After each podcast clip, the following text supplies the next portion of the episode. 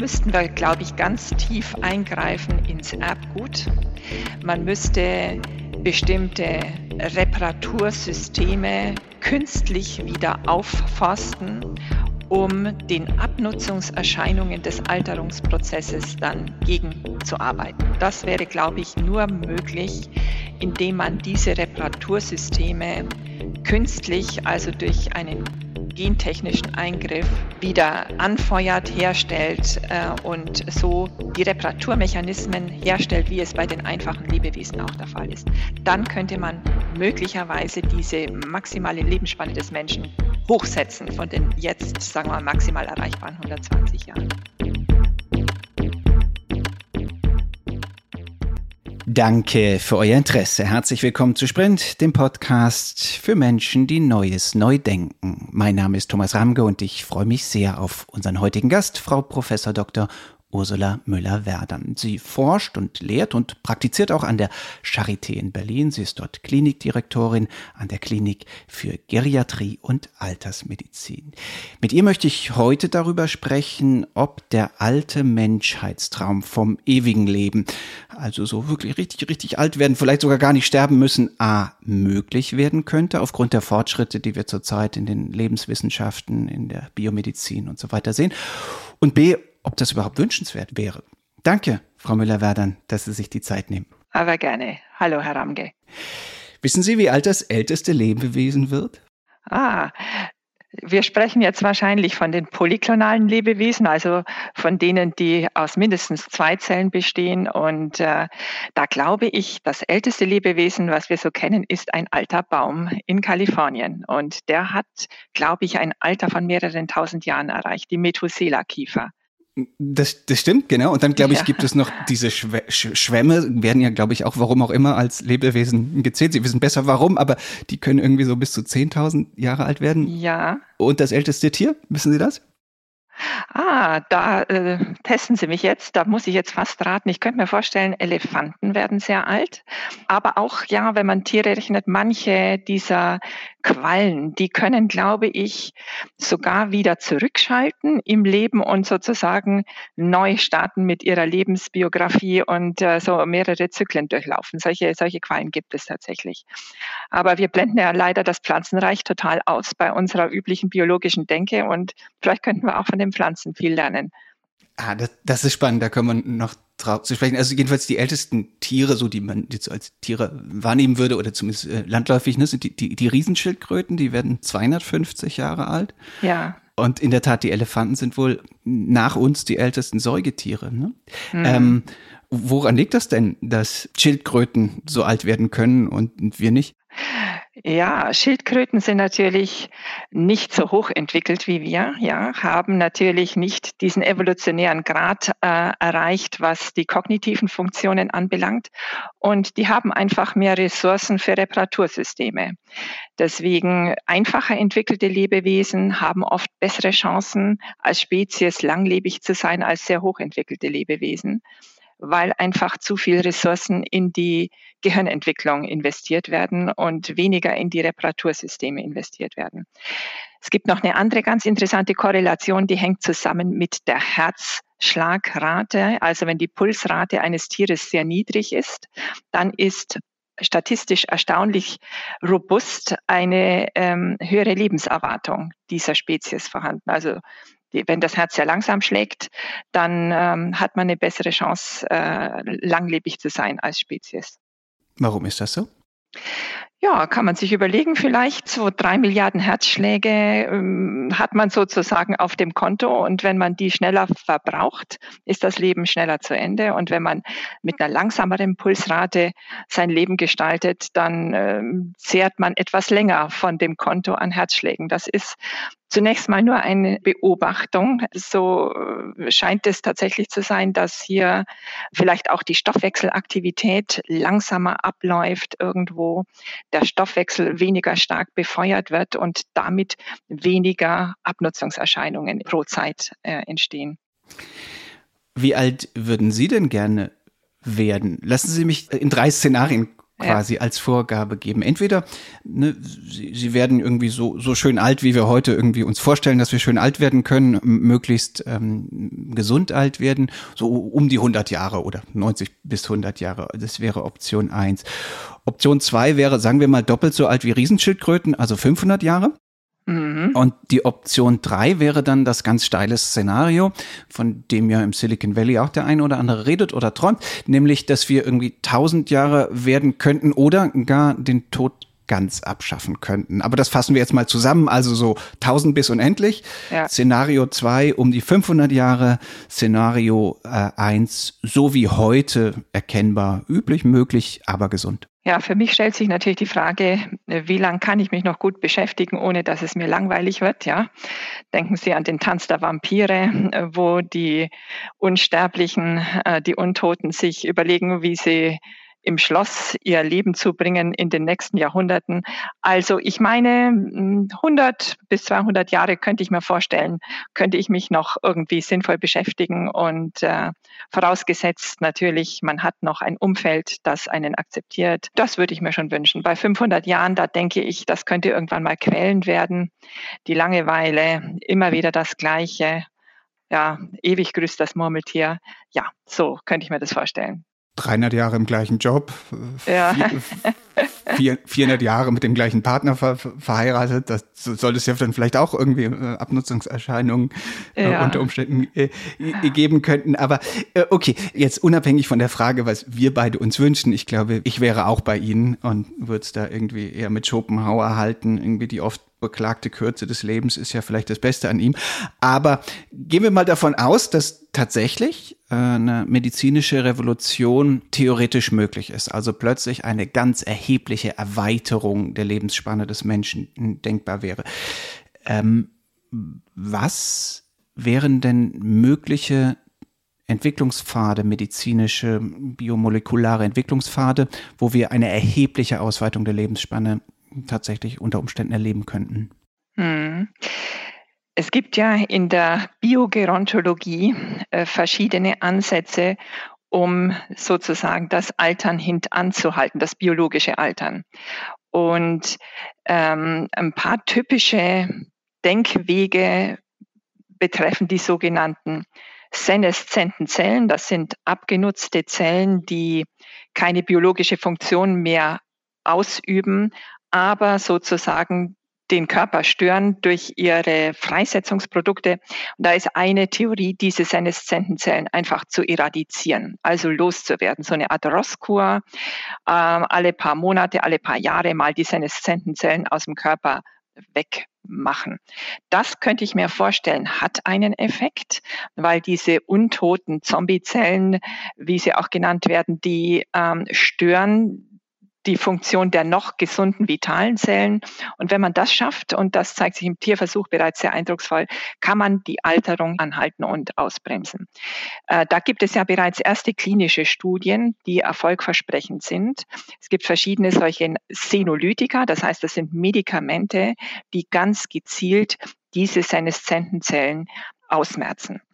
Und äh, da habe ich eine gewisse Naherwartungshaltung, dass so etwas die Anwendung innerhalb von 10 bis 20 Jahren erreichen könnte. Eine zweite Strategie. Äh, da, lassen Sie mich kurz, lassen mich ja, kurz dazwischen fragen. Also erstens äh, der Begriff Naherwartungshaltung, den, den finde ich äh, wunderbar. Ja. Ähm, was können wir denn in zeitlicher Nähe erwarten, wie viel das denn dann bringt? Also wir haben jetzt in 10, 20 Jahren vielleicht Senotherapien.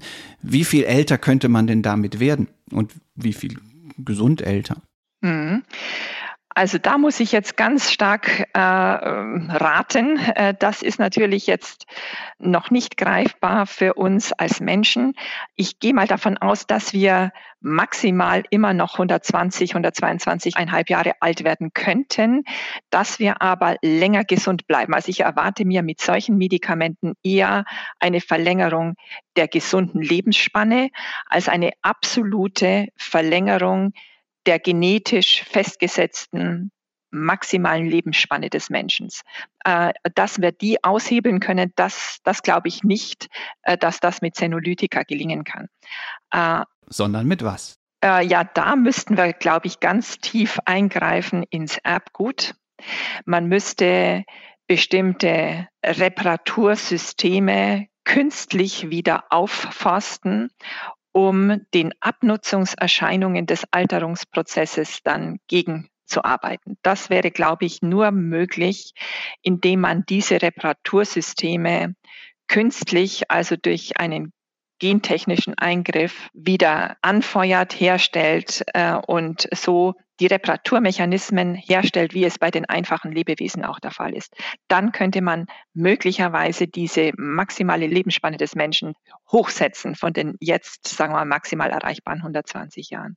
Okay, über die ethischen Fragen dazu kommen, ja. da sprechen wir gleich noch, aber äh, gibt es da erkennbare Entwicklungspfade, auf denen das möglich ist? Also hat das was mit, glaube, das hat dann was mit Telomeren zu tun, ne, mit diesen Enden der, der ja, DNA, oder? Auch, ja. Die Telomere, das sind so Art, wie soll ich sagen, Schutzkappen an den Enden der Chromosomen, die sich auch abnützen. Äh, aber es geht tatsächlich auch in die eigentliche DNA hinein und in die Veränderungen der DNA, die epigenetischen Veränderungen. Und äh, das ist also wirklich durchaus sind mehrere Angriffspunkte, die am Genom äh, sich verändern und äh, die man zurückdrehen müsste. Und sowas funktioniert zumindest im Mäusemodell schon und im Tierversuch, dass man die genetische Stabilität ähm, schützen kann, so dass also diese Abnützung des Genoms verlangsamt wird oder eben auch zurückgedreht wird sogar. Das, das gelingt im Tierversuch zum jetzigen Zeitpunkt bereits. Und äh, ja, wird man sehen, ob das auch bei höheren Lebewesen oder äh, Säugetieren oder Primaten so der Fall sein wird. Ich würde sagen, ne, bei diese Verjüngung, die funktioniert, glaube ich, bei Würmern schon sehr gut, bei Säugetieren noch nicht, oder? Bei Mäusen. Auch bei Mäusen kann man zwar die, die epigenetische Uhr, also den Marker sozusagen des Alterungsprozesses zurückdrehen. Es gibt auch lebensverlängernde Mechanismen bei einfacheren Säugetieren, aber bei höheren Lebewesen ist das noch schwierig. Ja, da, wird, da erwarte ich mir, das ist so komplex, dass wir da vielleicht noch nicht genug verstanden haben, um hier wirklich sozusagen die, den genetischen Bauplan so zu verändern, dass wir eine höhere maximale Lebenserwartung erreichen. Und wie macht man das bei Tieren mit niederer Komplexität? Äh, Schnipp, CRISPR-Cas9 oder wie, wie, wie, Also was es gibt, sind die sogenannten Yanamaka-Faktoren. Das sind, äh, dafür gab es einen Nobelpreis äh, und äh, das sind Stammzellverjüngungsfaktoren, die man gentechnologisch wieder andrehen kann durch einen besonderen Trick, so dass die Stammzellen wieder sich verjüngen und damit auch die Gewebe des Körpers regeneriert werden. Das so etwas funktioniert auch im Tierversuch bereits. Ja. Hm, hm. Also natürlich eine sehr komplexe Intervention und äh, das ist natürlich alles nicht ohne, ohne Preis, den man äh, dann auch mit äh, in Erwägung ziehen muss. Hm. Sie, Sie haben eben die Zahl 122 gesagt, die war vermutlich nicht zufällig gewählt, sondern das ist, glaube ich, in gewissermaßen die Glasdecke, die wir bisher kennen, nämlich der älteste lebende Mensch, zumindest nachweislich, Dann war eine, eine japanische Frau, die 122 Jahre alt wurde. Jetzt ist die jüngst jüngst älteste Frau, ebenfalls eine Japanerin, kürzlich gestorben und zurzeit ist es eine, eine französische Ordensschwester, äh, Schwester André, die, die mit 118 Jahren alt ist. Das Spannende finde ich ja, dass wir irgendwie zumindest wenn wir uns mit, äh, als Laien mit Langlebigkeit beschäftigen, erstmal überhaupt davon ausgehen, so, ach ja, die Menschheit wird ja immer älter, aber das ist ja nur eine Durchschnittsbetrachtung. Also auch im 19., ne, die, die Lebenserwartung hat sich seit dem 19. Jahrhundert in, in Deutschland ungefähr verdoppelt, so seit der Reichsgründung 1871 war sie um die 40 Jahre, jetzt ist sie um, um, um die 80 Jahre, aber, aber auch schon damals gab es Menschen, die über 100 Jahre alt werden. Es gibt eine Denkschule in, in der Altersforschung, die sagen, im Grunde, das ist eine Glasdecke. Also diese 120 Jahre, die, die lässt sich eigentlich kaum ausweiten. Und dann gibt es eben jene aus der Denkschule der, der Longevity, wie man es in Amerika nennt, die sagen, im Grunde ist Altern eine Krankheit. Mhm. Wo stehen Sie? Ist Alter eine Krankheit? Oder kann man es so definieren oh, und hätte, ja. das vor, hätte das Vorzüge, wenn man es so definiert? Also ich denke, das biologische Altern ist auch aus meiner Sicht eine Erkrankung, eine Krankheit, die es zu behandeln gilt. Davon abzugrenzen ist natürlich das soziale und psychologische Altern, also das seelische Altern. Die Seele altert ja auch durch die gelebte Biografie, die vielen Erfahrungen, die man jeden Tag macht und verarbeitet.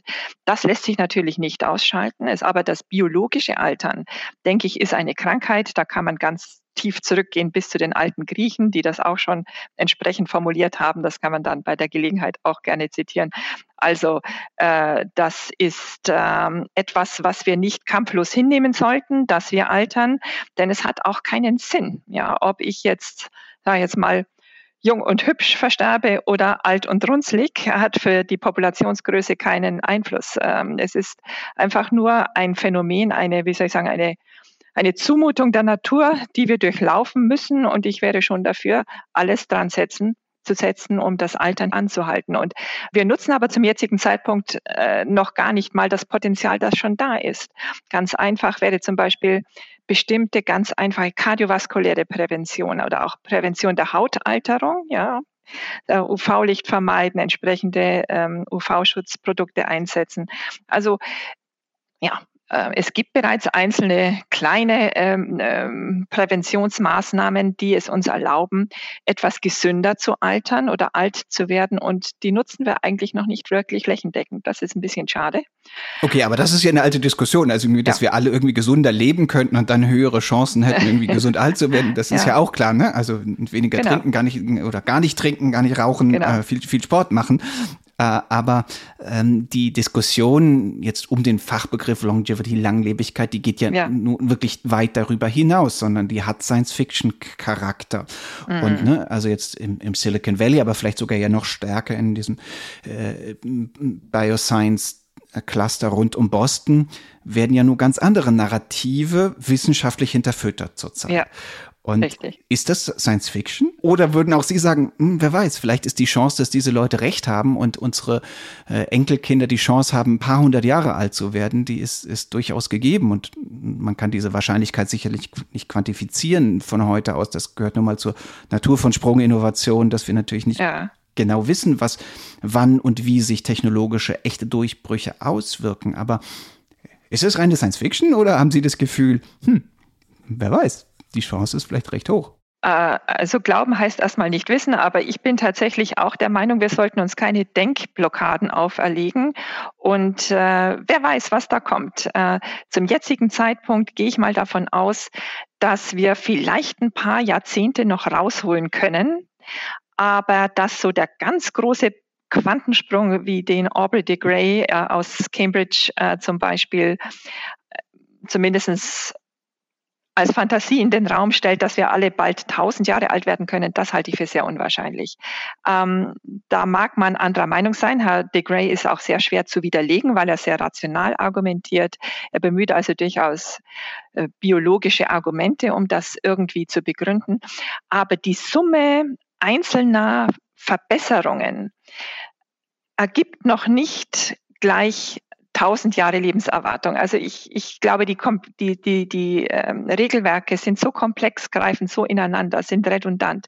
Selbst wenn wir mehrere kleine Facetten und Puzzlesteine des Alterungsprozesses günstig gestalten und ausschalten, wird das nicht dazu führen, dass dann das gesamte Altern ausfällt für den Körper. Das glaube ich wirklich nicht. Äh, deswegen, ich könnte mir vorstellen, dass unsere Kinder vielleicht irgendwann mal es schaffen, diese, die oder die nächsten zwei Generationen die 120 zu sprengen als maximal mögliche Lebenserwartung. Aber dass das dann gleich 1000 Jahre werden, das glaube ich nicht. Das halte ich für sehr unwahrscheinlich. Mhm. Ich habe mal gelesen, dass es schon deshalb sehr unwahrscheinlich ist, weil im Kern, selbst wenn wir quasi die Komplexität unseres jetzigen biologischen Systems irgendwie knacken und, und, und die, die Dinge, die dann ja. zum Alterungsprozess führen, irgendwie tatsächlich eliminieren können, dann neigen nun mal komplexe Systeme dazu, sich so weiterzuentwickeln, dass sie neue Komplexitäten erschaffen, die dann wiederum erneut die Möglichkeit des Zusammenbruchs dieser Systeme ermöglichen. Ist das irgendwie ein schlüssiger Blick auf die Dinge oder ähm, auf jeden Fall. Äh, wir in unserer medizinischen Denke versuchen ja irgendwie Struktur reinzubringen ins Chaos, ja, in diese, diese Suppe von Molekülen, die das Leben ausmachen. Und äh, zum Beispiel aus der Sepsisforschung wissen wir das ganz genau. Man meint immer mal wieder, man entdeckt einen Schrittmacher, der einen Entzündungsprozess eskalieren lässt, zum Beispiel, ja. Greift man dieses eine Molekül raus, neutralisiert es, wachsen so und so viel andere nach, äh, die dann die, die äh, Funktion des, ähm, wie soll ich sagen, Treibers einer, äh, einer Entzündung übernehmen. Also da gibt es glaube ich, eine Komplexität, eine Redundanz dieser biologischen Systeme, die sich unserem Verständnis bisher entzieht. Vielleicht kommt man mit der künstlichen Intelligenz weiter, um das zu verstehen. Aber ähm, dass wir, dass wir es schaffen, das alles sozusagen so zu sortieren und uns dann äh, zurechtlegen, einen Bauplan, um das Altern komplett auszuschalten, das wird uns vermutlich nicht gelingen, glaube ich nicht. Hm. Sie haben vorhin im Grunde schon, schon eine, einen Aspekt vorweggenommen, den, den ich gerne mit Ihnen vertiefen möchte, nämlich die Frage, inwieweit es wünschenswert ist und welche gesellschaftlichen Folgen es hätte, wenn wir sehr viel ähm, älter würden. Schauen wir doch erstmal so aus der individuellen Perspektive und das ähm, Problem der Langeweile, der Repetition in so einem extrem langen Leben haben, haben Sie schon angesprochen jetzt stellen wir mal uns tatsächlich vor, ne, wir, wir Menschen können vielleicht 300 Jahre alt werden, ähm, so, dann, dann würden wir ja wahrscheinlich trotzdem irgendwie erstmal biologisch ganz normal irgendwie mit einer Kindheit von 10, 15, 12 Jahren haben, dann würden wir in die Pubertät kommen und dann würden wir irgendwie mit 30 Jahren ja vermutlich irgendwie so den Persönlichkeitsbildungsprozess weitgehend abgeschlossen haben, oder?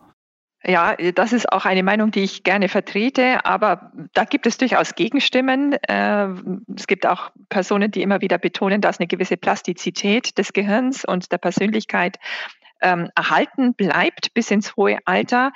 Aber äh, wenn ich jetzt von mir selber, von meiner persönlichen Persönlichkeitsbiografie ausgehen möchte, glaube ich, irgendwann mal hat man durchaus seine eigene Mitte gefunden, sein eigenes Wesen hat zu sich selbst gefunden, wie man so schön sagt. Und warum soll man das verlassen wollen? Ich, äh, ich glaube, äh, mit, mit dem zunehmenden Lebensalter, äh, da hat man sich so sortiert in seinem Leben, hat seinen Platz im Leben gefunden und hat vielleicht auch nicht mehr die Motivation, sich groß zu verändern.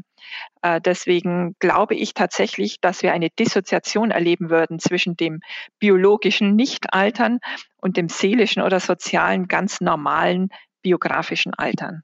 Und das hätte doch katastrophale Folgen. Also ich meine, äh, Langeweile wäre ja quasi dann nur die milde, äh, milde Form, aber im Kern ja. müsste das doch dann zu massenweisen Suiziden führen und so weiter, nicht? Also wenn wir einfach, dass, dass wir dieses Leben, dass uns das Leben ja dann irgendwie wirklich so, wie man es auch, ne, auch bei, bei ganz alten Menschen ja auch nachvollziehbarerweise schon heute kennt. Also diese Schwester André zum Beispiel, die hat so im 115. Geburtstag ein Interview gegeben, dass ihre Zwillingsschwester, die irgendwie zwei Jahre vorher gestorben war oder so, dass, dass sie doch die jetzt endlich, endlich bitte folgen möchte hm. und dass der Liebe Gottes jetzt nur wirklich übertreibt mit ihr. Also, ja. äh, ich meine, also spätestens dann, also spätestens mit 120 würden doch die meisten wahrscheinlich äh, sagen, jetzt will ich aber eine andere Exit-Option hier. Ja, ich, wir haben alle die Erfahrung noch nicht gesehen und gemacht, äh, wenn man tatsächlich gesund so alt wäre, also ohne Schmerzen, wenn man nicht behindert wäre in seinem Aktionsradius, ja, wie sehr viele hochbetagte Menschen sind, wenn man die Sinnesleistungen erhalten kann. Viele von diesen ganz hochbetagten Menschen sind ja faktisch blind und taub, weil sich die Sinnesleistungen bei fast jedem verlieren im Laufe des Lebens. Auch der Geschmackssinn, der Geruchssinn, das ist ja grausam. Ja, nichts mehr sehen, nichts mehr hören, nichts mehr riechen, nichts mehr schmecken. Wie es denn wäre, wenn das alles erhalten bliebe? Diese diese äh, Erfahrung haben wir noch nicht äh, gemacht und bei keinem anderen Menschen gesehen. Ich, ich glaube, das wäre ein großer Unterschied. Ich erinnere mich an diesen australischen Professor, der tatsächlich bis 102 äh, noch gearbeitet hat als Biologe an der Universität, der von seinen Studenten verehrt wurde, beliebt war. Die Studenten wollten ihn äh, gerne weitersehen. Und als er dann blind wurde und plötzlich auch so behindert, dass er im, Rollstuhl sitzen musste, ist er in die Schweiz gefahren und hat dort assistierten Suizid in Anspruch genommen. Ich ich weiß einfach nicht, ob nicht doch das eine ganz starke Facette der Lebensqualität ist, dieses Gesundbleiben. Und wer gesund bleibt, der hätte vielleicht auch mit 115 noch Spaß am Leben. Schwierig ist es dann, wenn man keine sozialen Bezugspersonen mehr hat. Ja, ob man dann noch neue Freunde findet mit 115. Ähm, das ist die Frage, ob man sich noch so weit öffnet, um eine neue Beziehung zu erleben. Äh, nach allem, was man vielleicht mitgemacht hat, die letzten 115 Jahre, das ist eine ganz andere Sache. Mhm. Aber erfahrungsgemäß ist es schon so, dass äh, Alter, vor allem auch chronische Schmerzen natürlich sehr stark die Lebensqualität beeinträchtigen und zu einer Depression beitragen können. Okay, aber gut, Sie haben recht, lassen Sie uns die optimistische Brille ja. aufsetzen, ne? weil in der Tat, wenn es uns gelänge, neugierig zu bleiben, lernfähig zu bleiben, in der Tat mhm. offen zu bleiben für äh, intensive soziale Beziehungen, dann wäre es ja in der Tat plötzlich denkbar, dass wir ein ganz neues Spektrum an irgendwie an äh, Erfahrungen inklusive, weiß nicht, Zeit mit den Ur, Ur, Ur, Urenkeln verbringen, so äh, plötzlich möglich wäre. In der Tat, dann, dann könnte das Leben ja tatsächlich allein durch seine Länge nochmal enorm bereichert werden, oder? Also ich glaube schon, man muss vielleicht auch wirklich äh, ja die Leute irgendwie beschäftigen dann, ja irgendwie sinnvolle Beschäftigung finden für für Menschen in hochbetagtem Alter. Und ähm, viele einzelne mögen das aus sich heraus schaffen, irgendwie das Leben so lang zu gestalten. Andere bräuchten vielleicht auch sozialen Support äh, oder äh, strukturelle Unterstützung, um ihr Leben noch sinnvoll zu gestalten. Ja. Das ist die Frage natürlich Einsamkeit. Wer schafft es so lang, ein, einen Kreis von Menschen um sich zu scharen und zu halten, dass man äh, nicht allein ist, seelisch allein? Äh, das ist noch ein anderes Thema. Aber es gäbe ja dann viele die 115 Jahre alt sind. Es gäbe viele, die in der ähnlichen Situation sich befinden. Deswegen auch da werde ich vielleicht jetzt erstmal vorsichtig optimistisch. Mhm. Ja, wer weiß. Ne? Vielleicht unterschätzen wir ja jetzt einfach dann die Lerneffekte, die dann plötzlich ne, die, die menschliche Psyche dann tatsächlich äh, haben könnte. Ja, wäre spannend, ja. Aber Sie, können Sie sagen, also man müsste Beschäftigung für die finden, zumindest für diejenigen, die das nicht selbst finden, womit wir im Kern bei den gesellschaftlichen Folgeerscheinungen sind, die wir hätten, wenn wir das, was wir ja heute in, in westlichen Gesellschaften sehen, ne, also den Alterungsprozess äh, der Gesellschaften, wenn der plötzlich radikal beschleunigt würde, müssten wir dann per se erstmal damit rechnen, dass wir eine wahnsinnig ähm, unflexible Gesellschaft werden, eine versteinerte Gesellschaft. Ne? Die, die Alten dominieren natürlich schon allein von der Anzahl dann den, den politischen Diskurs. Und ja. wenn wir davon ausgehen, dass per se ne, relativ viele ähm, gesellschaftliche Veränderungen eher von der Jugend als von den ganz Alten irgendwie angestoßen werden, wird es nicht furchtbar? Eine furchtbar starre Gesellschaft, in der nichts mehr passiert? Ja, das ist natürlich auch so ein typisches Narrativ zu denken, dass gerade die Alten die Blockierer sind, äh, die wenig äh, innovativen, diejenigen, die sozusagen die Entwicklung aufhalten und der stürmischen Jugend im Wege stehen.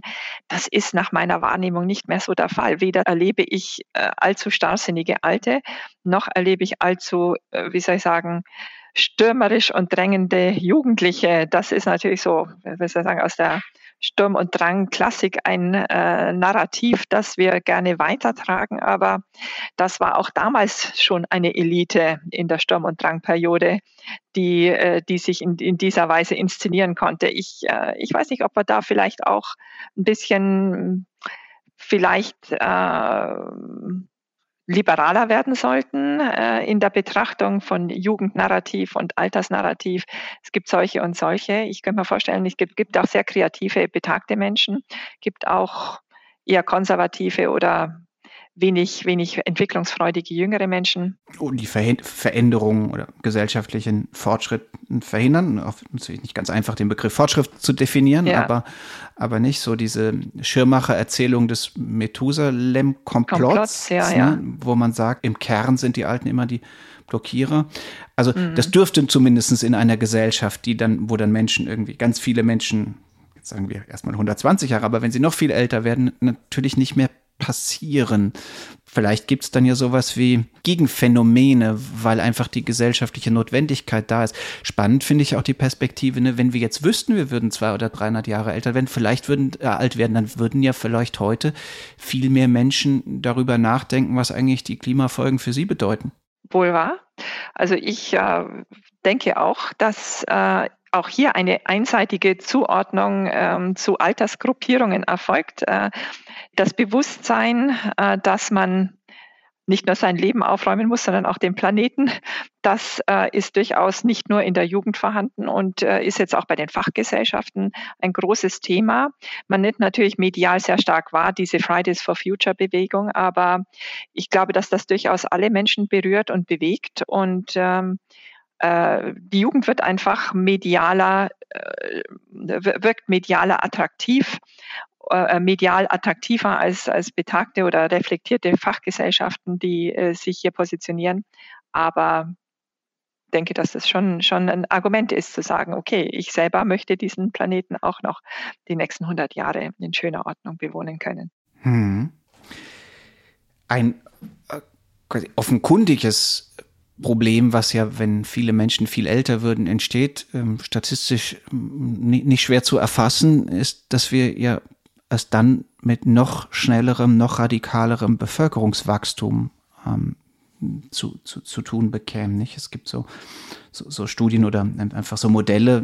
John Davis, amerikanischer ein Altersforscher hat da mal so Überlegungen oder Berechnungen angestellt, dass wenn ne, Menschen im Schnitt 150 Jahre alt würden und nur jede zweite Frau zwei Kinder bekäme, nämlich eins im Alter von 25 und eins im Alter von 75, dann hätten wir in 100 Jahren irgendwie die, das Dreifache der heutigen Weltbevölkerung, nämlich äh, über 20 Milliarden mhm. Menschen. Ergo, es sei denn, es kommen großartige Durchbrüche irgendwie bei der Frage, wie wir mit unseren Ressourcen auf diesem Planeten umgehen, massive, äh, massive Herausforderungen überhaupt mit der Vielzahl der Menschen.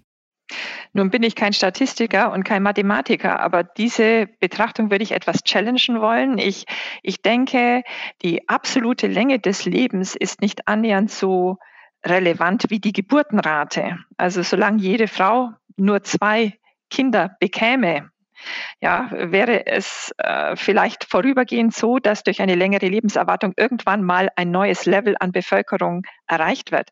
Aber die, die Sterberate und die Geburtenrate würden sich ja die Balance halten. Äh, ich glaube, wesentlich relevanter hinsichtlich äh, des Bevölkerungswachstums ist die Geburtenrate, die eben die zwei wenn sie äh, die zwei im statistischen Mittel überschreitet, dann eben zunehmen würde. Und äh, also da würde ich jetzt die großen Befürchtungen nicht so teilen wollen, dass wir durch ein verlängertes Leben per se gleich nochmal ähm, zu starkes Bevölkerungswachstum induzieren, sondern ich glaube, das würde sich auf einem neuen Level, das vielleicht etwas höher ist, irgendwann mal einpendeln, weil, wie gesagt, Sterberate und Geburtenrate sich ja damit die Waage halten würden. Ich persönlich, wenn Sie mich jetzt als Frau fragen, bin schon äh, ein bisschen neidisch auf das männliche Geschlecht, die natürlich äh, äh, wesentlich selbstbestimmter auch ihre Familienplanung vorantreiben können, wohingegen Frauen natürlich ein biologisches Limit haben in der Familienplanung und äh, gibt ja auch erste Bemühungen, das auszuhebeln durch Social Freezing. Und äh, das muss man schon auch nochmal sehen. Momentan gibt es noch keine Möglichkeit, sozusagen die Menopause gleich mit abzuschaffen außer durch solche Kunstgriffe wie äh, Eizellen tieffrieren. Ja. Hm. Na gut, aber wenn wir jetzt auf der Ebene reden, dass wir von ganz großen, auch, ne, wie vorhin gesagt, in ja. einem Szenario, wo wir in genetisch, wo wir tatsächlich in, ins genetische System so eingreifen, dann, dann sollte das doch auch noch mhm. möglich sein, das gleich mitzu, mitzulösen, dieses Problem, das oder? Ja, ja ähm, nur Okay, verstehe ich. Aber ne, wenn wir jetzt in dem Gedankenspiel bleiben, dass es wirklich, wirklich alt wird, oder bis hin tatsächlich zu dem alten, alten ähm, Wunsch des, des ewigen Lebens, wo gewissermaßen nur noch der Suizid oder ein Unfall vielleicht irgendwie die äh, dazu, dafür sorgt, dass, dass Menschen sterben.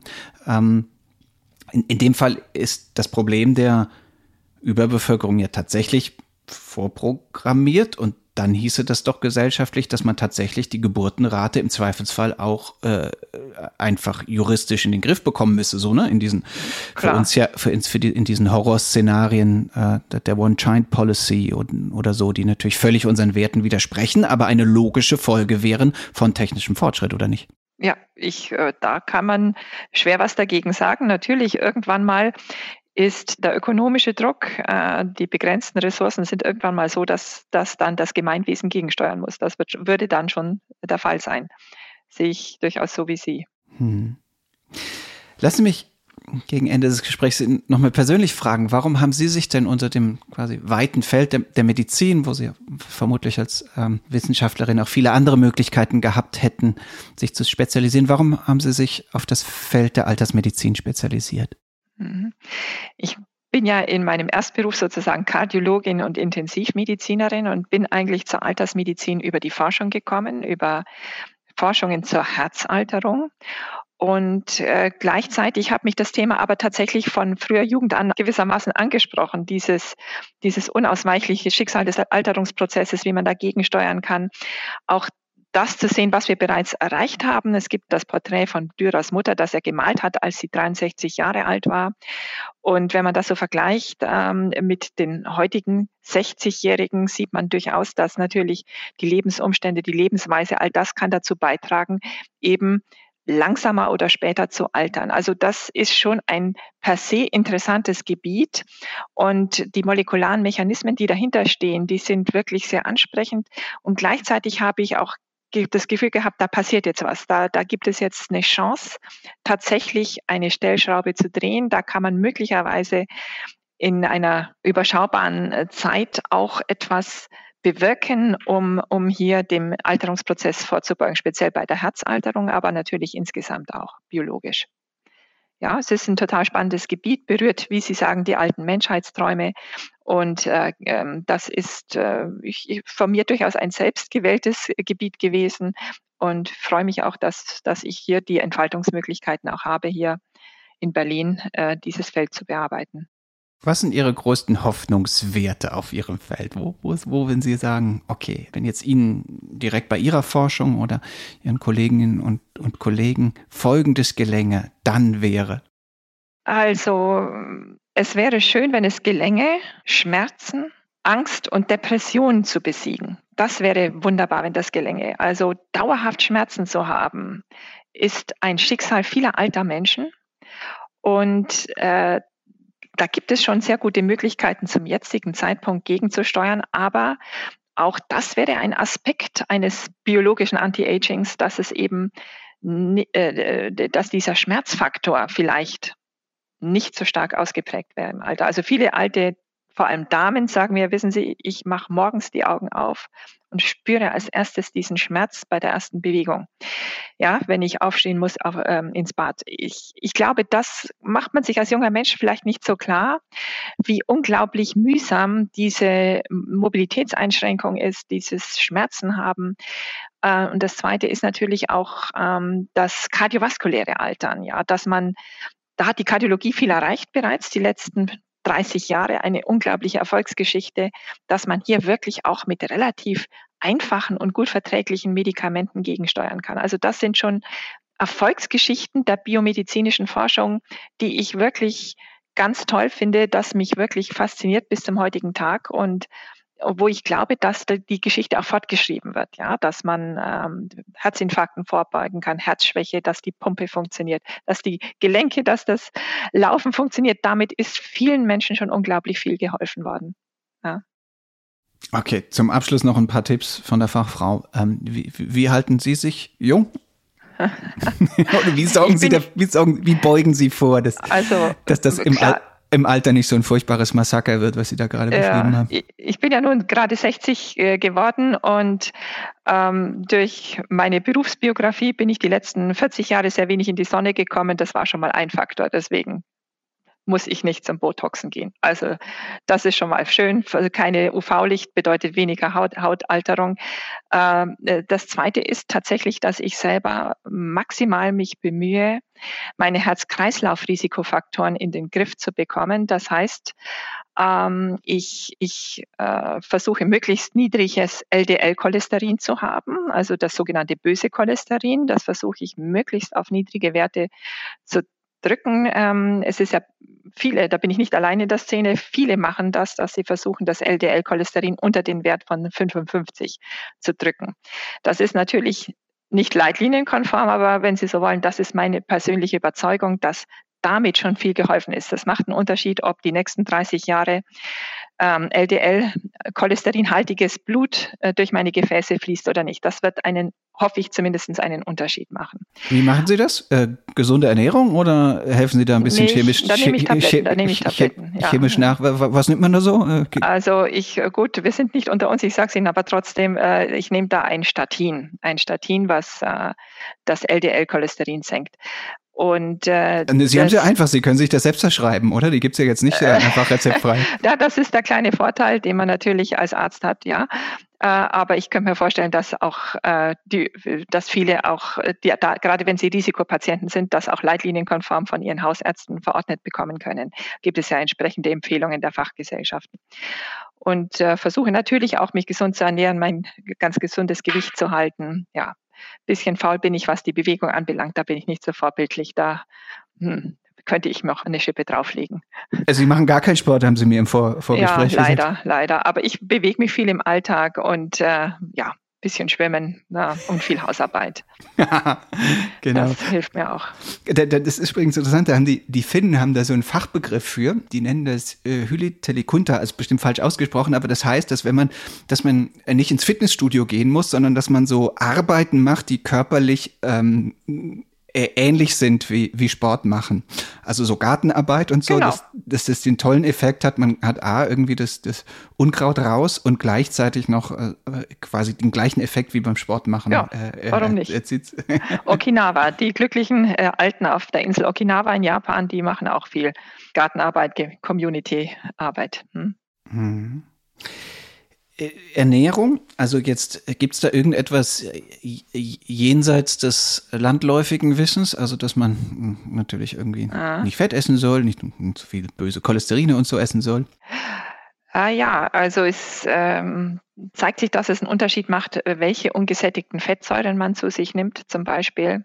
Also bei den, bei den Pflanzenölen äh, gibt es verschiedene Gütestufen das macht einen Unterschied wahrscheinlich. Und bei den älteren Menschen rate ich durchaus auch dazu, etwas eiweißreicher zu essen, ja, weil so jenseits des 50. Lebensjahres verlieren sich viele Muskelproteine, der, der Muskel baut sich ab und dem kann man natürlich gegensteuern, einerseits durch ein bisschen Krafttraining, was ich durchaus bei betagten Menschen auch empfehle, aber auch etwas eiweißreichere Ernährung. Also nur pflanzlich, das schaffen viele Menschen nicht, entsprechend viel Eiweiß zuzuführen. Deswegen kann man auch durchaus Eiweißsupplemente empfehlen bei Menschen, die sich rein vegetabil ernähren, ähm, äh, durchaus eiweißreich äh, noch irgendwie zufüttern. okay. Und für die anderen gilt, ein gutes Steak äh, ist besser als ein schlechter Ruf. Äh, ja, dem, da, da, bin ich durchaus äh, bei Ihnen und äh, gibt auch Studien, zum Beispiel, die gezeigt haben, bei älteren japanischen Männern, wenn die da nicht ganz so streng sind mit ihrer Pflanzenernährung, ähm, pflanzlich ernähren und gelegentlich sich ein Steak gönnen, dass die tatsächlich auch einen Benefit haben hinsichtlich Muskelmasse und Muskelkraft zum Beispiel. Also ähm, da sollte man nicht zu einseitig sich ernähren. Wobei, vielleicht sollte ich ärztlich noch dazu fügen, wer nierenkrank ist, muss aufpassen mit seiner Proteinzufuhr. Aber ansonsten äh, empfehle, empfehlen wir das durchaus auch bei älteren Menschen, dass sie Proteine etwas mehr als Jüngere zu sich nehmen. Ja. Klasse. Die Tipps ja. nehmen wir alle äh, gerne mit. Und wenn Sie, für die Hörer unter euch, die noch jung sind, die können die sich mal in den Speicher legen. Für alle anderen ähm, sofort umstellen. Ähm, lassen Sie mich noch unsere letzte Frage stellen, die ich immer allen unseren Gästen stelle, nämlich äh, welche Sprunginnovation Sie sich denn für das Jahr 2050 wünschen würden, vielleicht jenseits des Feldes, auf dem dem Sie selbst arbeiten? Also was oh glauben Mann, Sie? Ein Haushaltsroboter, bitte ein Haushaltsroboter. Äh, persönlich habe ich den Eindruck, die Digitalisierung schreitet unglaublich fort, aber die Robotik kommt nicht entsprechend nach. Haushaltsroboter, Pflegeroboter, ja. Ganz ehrlich, wir beschreien alle den menschlichen Faktor, den wir brauchen, äh, aber überlegen Sie sich mal, ob Sie selber, wenn Sie alt und gebrechlich sind, wirklich nicht vielleicht doch lieber vom Roboter gewaschen werden wollen, als von, äh, von einem Mitmenschen, vor dem sie sich vielleicht auch irgendwo genieren.